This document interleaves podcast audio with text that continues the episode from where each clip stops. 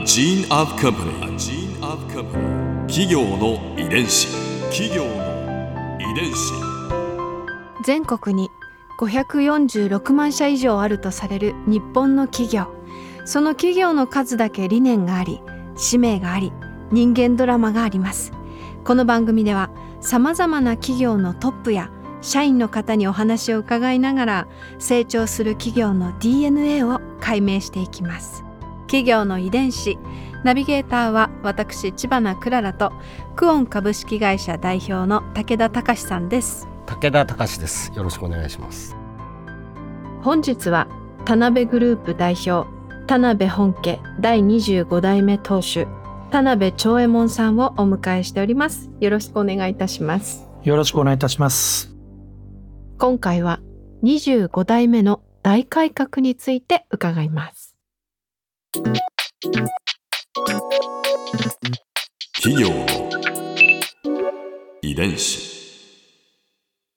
25代目が田辺グループの経営に携わるようになったのが30歳の時はい。そこでまず何から始められましたか？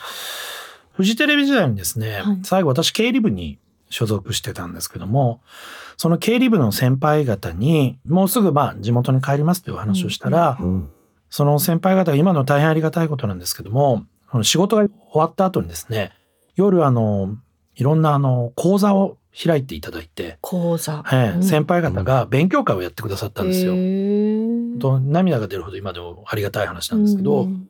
要するにフジテレビというまあ上場企業の経理を担当したりしてらっしゃるまあベテランの先輩方から地元に帰ったらこういうことをやれっていうまずやった方がいいってことをまず教えていただいたんですね。その時に言われたのがまずやっぱ総勘定元帳という全ての会社においてその入金と出金記録が全部残っているその分厚い一番分厚いものがあるんですけどまあ会社の口座のまあ取引が全部載ってるやつですね。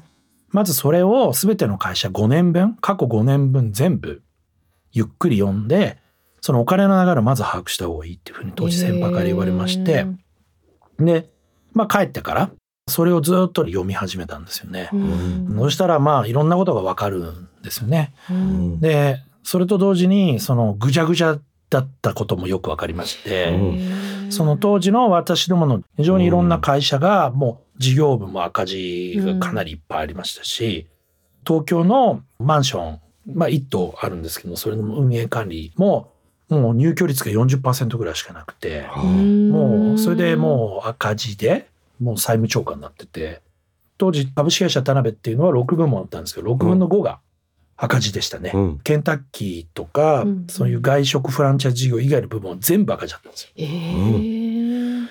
で、結構並行しましてね、ううんわ、どうしようかな、これ、うん。っていう感じになって、うん。悩みました。その相関上もちょっとこう読みながら、もう不安に駆られて、うんで、こう、そのままこう読んでる最中にこう夜が明けてったりですね。うんうんまあそういうことが何回かありました。こう寝られない時期がそのぐらいの時期あったんですよ。ただまあ何とかしなきゃいけないというふうに思いましたんで、ただまあ当時の番頭さんたちは、うんいや、まあ、社長はちょっと社長東京でね、ちょっとやってこられたかもしれませんけど、そんなね、すぐにはできやしませんから、みたいな感じだったんですよ。うんそういう感じで、まあまあうん子供扱いもされて、うんで、あんまり言うことも聞いてくれなかったんですよね。で、そこでまあいろんなことを始めるにあたって、さっきのあの、まあ不動産の会社がありまして、そこの会社をまず立て直そうということで、うんまずそこから入っていくんですけども、で、まあいろんな諸先輩方とか経営者の先輩方に聞いて回ったんですよ。うんどうしたらいいですかねって言ったら、え売ったらいいじゃんってみんな言うんですよ。うんまあ赤坂に600坪のマンションですから、うん。まあ売ればそれなりの金額になるので、うん。もうそれ売ってあなたの代だけ楽しく暮らせばいいじゃん。うん。で、幾度も言われたんですよ。そういうふうに言われると、うん。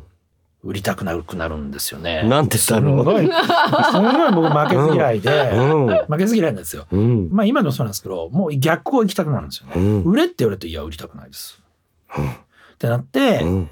私の不動産の施設コンサルタントみたいなのやってもらってる、まあ、うん12個上の今でも大仲良しの先輩いるんですけど、で、この方と一緒に話をしてったら、田辺さんいいものがあるよっていう話になって、それがシェアオフィスの事業。おおおこれ10年前ですからね。今だったら結構シェアオフィスの事業あるじゃないですか。10年前なんてね新しかったでしょうね。ええでうん当時マンションのいわゆるその住居用に貸してたのをオフィスに転換していったんですね。うん。要するにマッチングができてなかったんですよ。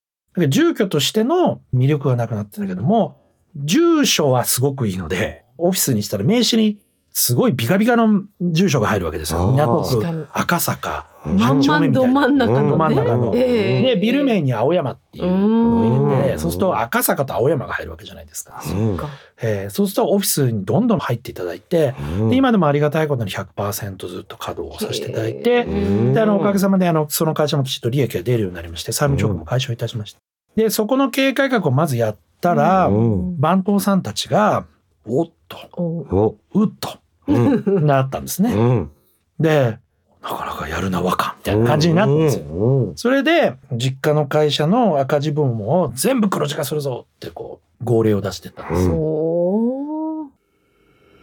企業の遺伝子改革をされるときに何かこう気を配ったことっていうのはありますか、25代の私の代で、うんやっぱり何をやるべきか、うん何をしたらいいか。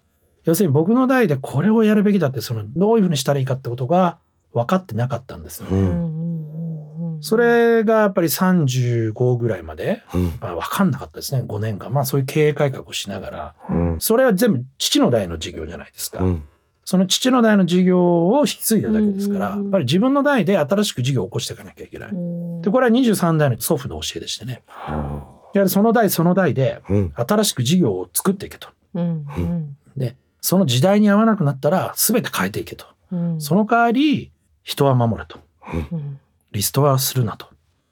でそういったことで、まあ今までのさっきの経営改革をやってったんですけど、一人もリストラをしてないんですよ、うちは。うん。でそれはどこから来てるかと言いますと、まあ前段のそのたたら製鉄が終わった時に、うん4000人も5000人も暇を出している。その歴史があるので、うん。我々代々当主はやっぱり人を大事にして、ですから、あの、我々の経営理念、これは私が考えた経営理念なんですけども、うん。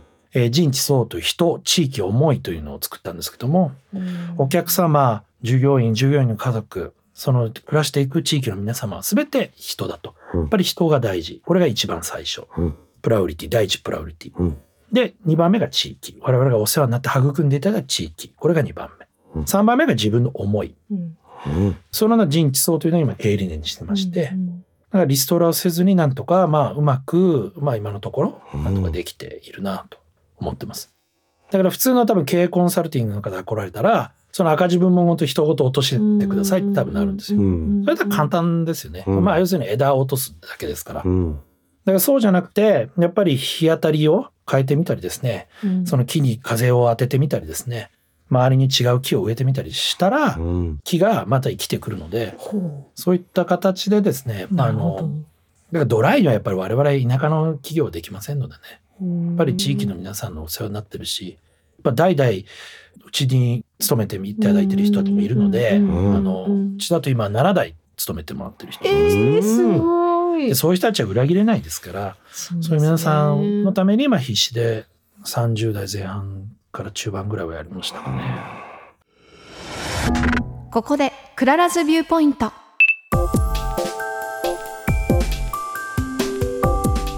今回印象に残ったのは何が何でもリストラはしないという現当主の意気込みですね。経営の面から言ったらね数字の世界でもあるでしょうし赤が出ればそこをこう切った方がもちろんこう早く健全に立ち直るでしょうけどそうではなくって違う道を人を守る方向で道を探していくというなんかちょっとこう人情味を感じて長く続いてきてる企業さんってそうなのかもしれませんねこう地元に根付いて地元への愛もあってなんかそういうこう熱い愛情を思いを感じました。企業の遺伝子